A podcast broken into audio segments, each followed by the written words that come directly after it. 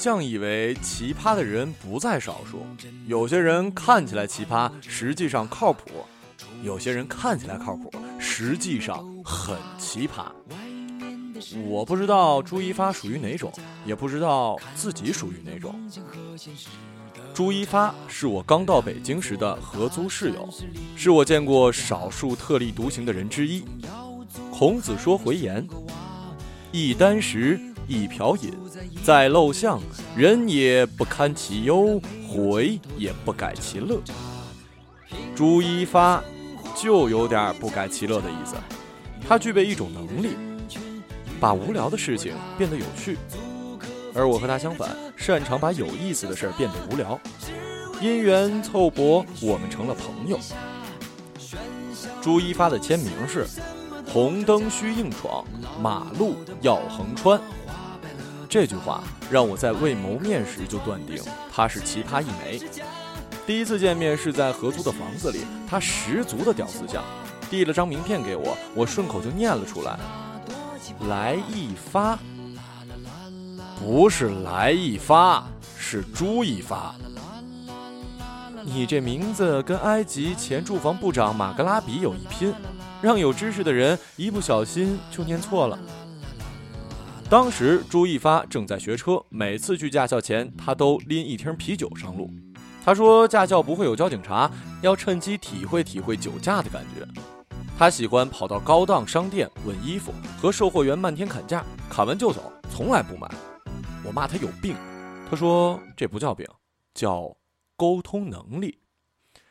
朱一发和我去超市，路上碰见个衣着干净、打扮光鲜的小姑娘，说自己是外地来的，钱包被偷了，让我给她买点吃的。哼，这种我见多了，直接无视。走出了十几米，朱一发说：“哎，干嘛不和他聊聊啊？你看不出他是骗子啊？”能看出来，还怕被骗啊？不想耽误时间。你日理万机？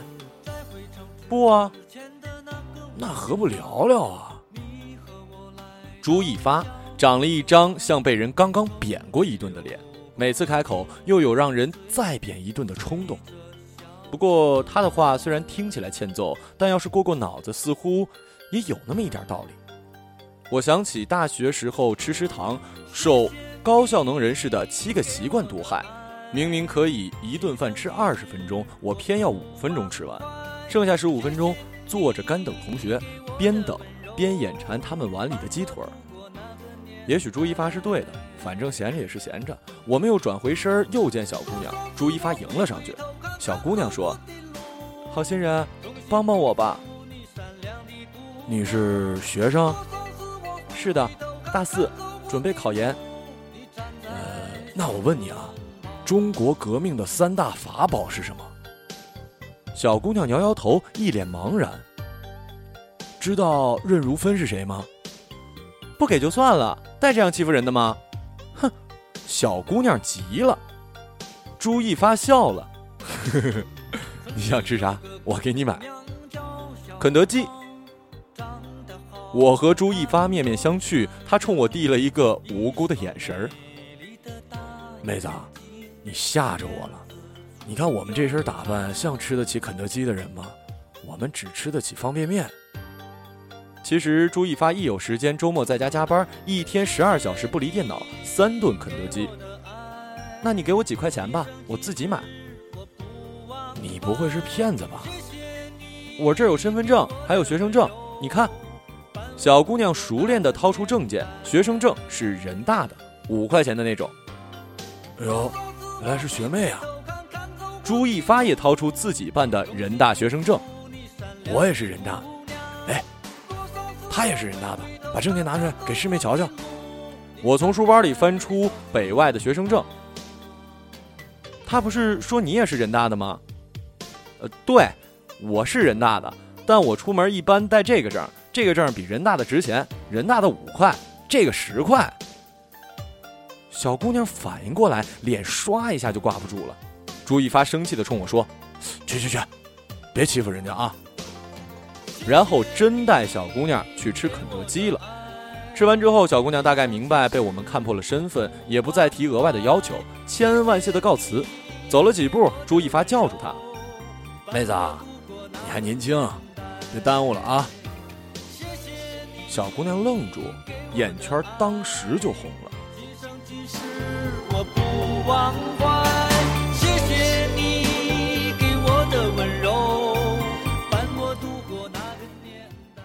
两年后的今天，我才学会了“人间不拆”这个词。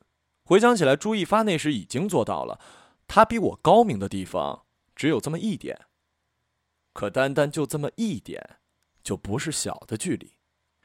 有一次去 ATM 机取款，要穿过的小区正在施工，我说：“好像过不去吧，从外边绕吧。”正因如此，更得试试啊！哎呀，真不是一般的贱呀！这时，一个戴墨镜的女人迎面而来，路过我们时说了句话，好像是“过不去”。我愣了一下，准备回头。朱一发说：“二货，他那是在打电话呢。”我回头一看，白色耳机从他的大波浪间搭了出来，果然是在讲电话。朱一发冲我扬了扬眉毛，哼，哥眼神好吧？你偷窥专业毕业的吧你？又往前走了三百米，路当中横着一张大牌子，上书四个大字：“此路不通。”我朝朱一发竖起中指，朱一发说：“哼，挺好的，锻炼身体嘛。”我们绕回去，到了自动取款机，插卡进去，发现机子里没钱。我懊恼地朝朱一发摊了摊手，朱一发说：“别急。”然后走到 ATM 机前，把大脸贴到摄像头上，清了清嗓子，然后吼道：“没钱开毛银行啊！没钱开毛银行啊！没钱开毛银行啊！”我没笑，真的没笑。我觉得朱一发这人有点小特别，或者换句话说，有点牛逼。我碰见司空见惯的事情，往往直接略过，就像别人来当个当头炮，我想都不想，直接跳马。好像在复杂的世界里，我们习惯把百分之九十以上的事情打包安装在脑子里，下次再碰到类似的事件，不再分析，程序可以直接凭记忆做出反应，这样省下了大量的时间。就像马克思认为生产过剩会导致资本主义经济危机一样，你必须想尽一切办法把过剩的时间填满，于是就需要寻找另外的消遣。但当你安装了快速反应程序在脑子里之后，很多消遣方式变得无效了。我的第一款手机是很老的诺基亚，上面只有两个游戏：俄罗斯方块和贪吃蛇。我每天都玩那两款游戏，有时候连续玩几个小时都不嫌腻。让我觉得那种手机彻底不能用的是智能机的出现。我装了不知道多少款游戏，每款都是很快玩腻，删掉换成新的。到现在没有哪款手机游戏能让我集中精力超过三十分钟。朱一发的手机里没有装载任何游戏，当我看到他冲 ATM 机吼的时候，就理解了。生活本身对他来说就是一款游戏，永不通关又趣味盎然的游戏。更重要的是，他清楚自己有几条命。他冲 ATM 机吼的时候一脸严肃，吼完之后就回头哈哈大笑。他切换的很精准，手起刀落，毫不拖泥带水。我们合租了将近一年，租期满了，朱一发房还没找，却先提出帮我找。我说。你自己屁股还没擦干净呢，到时候啊流落街头，我可不负责收留啊。想找很简单，只是好玩的事儿呢不能错过。你觉得找房子好玩？一群正装革履的人簇拥着一个穿大裤衩人字拖的屌丝，明明比你大一轮，还一声一口一个大哥的叫你，鞍前马后的给你当导游。只要你说句我要看月租一万二的房子。他立马能把你供得跟爷似的，堆出一大堆高端大气上档次的房子让你挑，这还不好玩啊？哎，似乎有点道理哈。做事如果只奔目的去，那就没什么意思了。要租两千的房子，为什么不能去看一万的呢？按我这工资的增长速度，等到单位寿险正中，我都租不起一万的房子。与其去故宫十三陵看死人住的地方。何不去看看活人住的地方？与其去酒吧搭讪，何不找个中介妹子聊啊？最最重要的一点是，这种娱乐是免费的，而唯有免费的娱乐才配得上屌丝的身份。那你打算怎么玩啊？简单啊，你有辆单车，我也有辆单车，那么我们加起来就有两辆单车。他哈哈笑了，表示对我的幽默认可。我们骑单车沿一号线公主坟往西，把地铁沿线所有小区看个遍，来个一号线风土游怎么样？我说可以啊。下楼推车，绕着单元楼走了三圈，没见到朱一发的单车，看来是丢了。新买的，不到半个月呀。朱一发愣了半分钟，说：“嗯，你等下，我去趟家乐福。干嘛？买单车呀？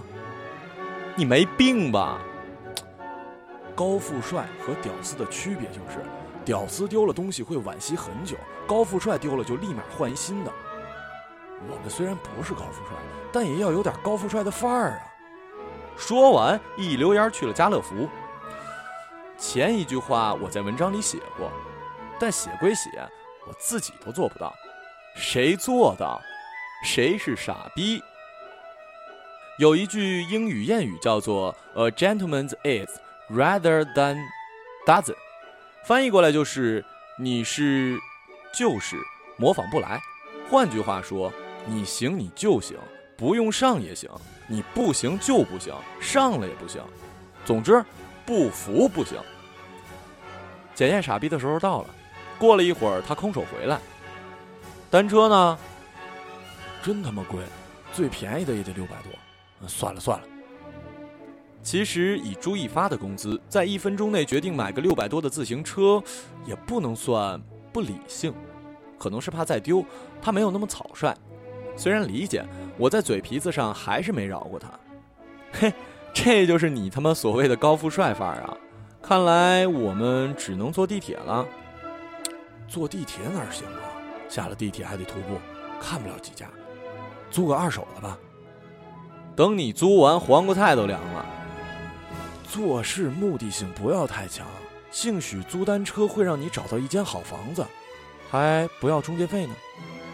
你真会联想，兴许租单车还能让你中五百万呢。出了超市，有间修自行车的铺子，朱一发过去问铺边乘凉的大妈哪有单车出租。大妈说：“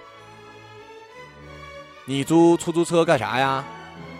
找房子，房子到期了。”哎呀！你算是问对人了，我家楼上正有一间次卧要出租呢。房子就这么搞定了，敞亮、干净，无中介费。我说，朱一发，赶紧买彩票，今天你点正，五百万正等着你呢。作为一个逼格很高的人，我从来不会主动去找运气，只等运气来找我。你的逼格都高到脸上了吧？搬家前一天，朱一发辞职了。我问他为什么辞职，他说新居离单位太远，睡不了懒觉，索性辞了。这当然是扯淡。我第一次听说他单位的时候，眼神就直了。不是因为单位好，而是因为那单位给我的印象是每年只在数得着的几所高校里招数得着的几个人，能进去的都是大牛。朱一发在我看来显然不在此列。当时我几乎断定他是托关系进去的。所以惊讶，这种单位居然也有靠关系的路子。现在他干净利落的辞职，证明我的猜想破产了。看来朱一发的水平比我想象的要高。这么说显得我阅人水平有点低，那就换个表达吧。看来朱一发的水平比他长相显示的要高。既然他有本事进这单位，又有本事出来，对自己的下一步应该有很清晰的考虑。不过他用这么扯淡的解释来敷衍，大概是不愿透露。我知道他是那种事情板上钉钉之前不喜欢四处张扬的人。他辞职连父母都没告诉我，我也就不多问了。我们在小区的烧烤摊上叫了些烤串和啤酒，清凉的夜风拂去残下的燥热，知了在疏雨里断断续续的鸣叫。随着地上的空酒瓶越来越多，我们的兴趣也越来越浓。朱一发渐渐跟我聊起了小时候。那会儿骑单车上下学，我骑得快，常常看见前面有个同学，一起走吧，没话说；超过去吧，又怕人家嫌我不礼貌，只好放慢车速，跟在人家屁股后头，还怕他回头。屁大个事儿啊！打个招呼，自己先走呗。对呀，这么简单的问题，我花了很长时间才明白。你可能无法想象，一个内向的人在面对许多简单的问题时，是多么的束手无策。之前的我不是现在这样，那时候我买东西从来不会讲价。如果早上有事儿，我会在闹钟响起之前自动醒。去 KTV 从来不唱歌，见了陌生人全身别扭。这些也不算太大的问题吧？我轻描淡写。我不把这些当成问题，因为一半以上我也有，我丝毫不觉得它影响了我的生活。单独拎出来都不算问题，可你如果把它们放在显微镜下看，你就会发现生活中的很多挫败和失败，追究根底正是来源于这种性格的特质。在平时它无关紧要，关键的时候它就会变成致命的弱点。我去和陌生人聊天，去商场跟人砍价。去故意找些事情与人交流，无非是想改变自己的性格特质。不是说这种特质不好，而是你需要让自己的性格更有张力。矫情了哈！酒喝高了，我有点小晕。我们在一起聊，不正经才是正常，正经就是矫情了。这时，天上莫名的打出一声巨雷，把我震醒了不少。这其实是个需求和细节的取舍问题。什么玩意儿？比如一场考试啊，满分是一百，你有一道题不会，丢了二十分，别的都会，加起来也丢了两分，考了七十八。如果给你重考一次的机会，你是想把二十分补回来，还是先补那两分？当然是二十分了。我是做产品的，我的产品比同事做的都漂亮。其实我们刚做出模型的时候，大家都是七十八分上下，可他们几乎所有人的修改都只盯在了细节上。要知道，这时候满分不是一百，没有人知道满分是多少，但每个人都知道细节上有两分可以改进的余地，所以很多人眼里满分就是八十。他们从第一遍改到第十遍，每一遍都是在细节上翻来覆去，他们不知道。只要在需求上小小的动一下刀斧，就可以轻松逼近九十八分。为什么他们不动需求呢？百分之九十的人看不见需求部分哪里可以动刀，百分之十的人觉得这样动刀太猛，不敢动。一个需求问题可以派生出一万个细节问题，绝大多数人宁愿动一万次小刀，都不肯动一次大刀。一是因为动大刀要冒着全盘推翻的危险，二是因为他们不知道动大刀该从哪里下手，因循自己固有的方向不断的改进是动小刀，改变方向才是动大刀。但很多人找不出最优的方向在哪儿。我清醒了不少，还有尽量少拆穿人家。如果只为证明自己的存在与高明就拆穿人家，反而不高明了。给别人留着余地，也是给自己留余地。我知道他是在说那次路遇的小姑娘的事儿。这次谈话让我再一次对他刮目相看。那次谈话后，我和朱一发就再没聊过。我们虽然都有对方的 QQ 和电话，但我的 QQ 永远是隐身状态，他好像也是。我把他放在靠上的分组里，但从未见过他头像亮过。我没有在节日里发祝福短信的习惯，他也没有。我以为他就如我人生中出现的很多人一样。从此不会再见了。一个月前，老陈从深圳来北京出差，他比我年长二十多岁，是之前广州认识的朋友。我们约在紫竹桥附近的一家咖啡厅见面，我竟然在那儿碰见了朱一发。那儿离我们谁的住处都不近，北京这么大，两千万人口，只能说是缘分。我问朱一发几个人，他说就他自己，没事随便坐坐，喝点东西。我感觉他眼神有点怪异，但来不及细问。我说我约了朋友，他说你们聊吧，我晚上也没什么事儿，待会儿送你回去。我这才看见桌上躺着一把车钥匙，他自己的车，不至于这么快就摇上号了吧？我和老陈吃完聊完，老陈要打车回酒店，朱一发说干脆顺道送送我这位大哥得了。车在三环上疾驰。前方红灯亮起，车速丝毫未有减低的趋势。我转头看，朱一发表情如木偶，似乎根本没看见红灯。我突然想到他两年没更新的签名，联系到他今天独自呆坐咖啡厅，心里大惊。一个念头瞬间在脑子里闪过：这家伙不会有什么心事想不开吧？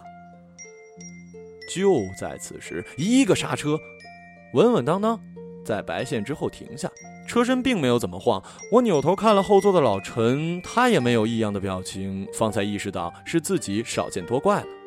老陈之前一直未说话，这时突然开口：“哟，车技不错呀，小伙子，这还车技不错？”过了一会儿，我突然想到老陈也喜欢车，算是资深票友，我就问老陈：“哎，你看我这朋友有几年车龄啊？”刚才那脚刹车很像开了十几年的老司机，不过看这兄弟这么年轻，恐怕没那么久，但五六年总是有的。我说他车龄还不到两年呢，老陈不信。老陈下车后，车转入长安街，渐渐出了四环，周围车流比刚才少了很多，车速居然慢了下来，毫不显眼地跟在其他车的屁股后面。我奇怪，怎么不飙了？一快之后必有九慢。我咂摸这句话的味道，一快九慢，九慢一快。你应该改名叫朱时发。我说，不是红灯需硬闯，马路要横穿吗？那只是打个比方，很多事你也许做不到，但一定要去想。我花了一阵子在脑海里回味朱一发这句话，一年未见，我对他的近况毫无了解，也不便贸然搭话，更不能像当初一句一个二货的称呼他了。沉默半晌，朱一发开口，不知是在对我说，还是在自发感慨。你看这世界如此奇伟，大厦如此高峻，使这一切变成可能的，都是在心里闯过无数次红灯的人。我用不着细想，也用不着咀嚼，仅凭对文字的敏感和直觉，仅凭句式语气和时态，就能在第一时间做出判断，逼格甚高。我正要鼓掌叫好，朱一发又加了一句：“可是，即使是他们，活在这个世界上，依然要遵守万物运行的法则。”他几乎每一次都会让我感到意外，这次也不例外。我说要去单位顶楼的健身房，朱一发把我送到单位门口，车停下来，我说：“朱一发，你先别走，我想在楼顶给你拍个鸟瞰照。”我冲进大楼，按了电梯，徐徐升至十七楼。我跑到健身房，推开窗户，攥紧扶手，探出半个腰往下看。街道像铅笔盒那么窄，朱一发的车像蚂蚁，而他就是蚂蚁的眼睛。拍完照，我打电话给朱一发，拍完了，你可以走了。我在顶楼目送你二十里啊。朱一发的车动了。沿着长安街一路向东，慢慢消失在夜魅遮却的洪流之中。长安街上车水马龙，川流不息，路旁华灯盏盏，温柔的光芒镶嵌在这座城市的大地上。矗立的高楼巍峨高峻，井然有序。远处工地上冰冷的摩天机器伸起它庞大的铁臂。我原以为朱一发是另类，在人群中少之又少。直到此刻才恍然大悟，在这座城市里有无数个朱一发，多如牛毛。这庞大而井然的气象，就是证明存在着无穷多个朱一发这样的人。他们是这个世界的刻度，就好比存在着无穷多个有理数，而世界就是数轴。比有理数多了很多倍的是无理数，他们同样在这个世界上存在着。他们存在的意义只是存在。并止于存在，没有人能够在数轴上精确地标出一个无理数的位置。可有理可有理数不一样，你无需标注它们的位置，它们是以定义的方式出现，先于数轴而存在。上帝划下一道线，说这里是零，这里是一，然后数轴就出现了。一个人如果无从理解别人的想法，就只能永远活在。逼仄的空间里。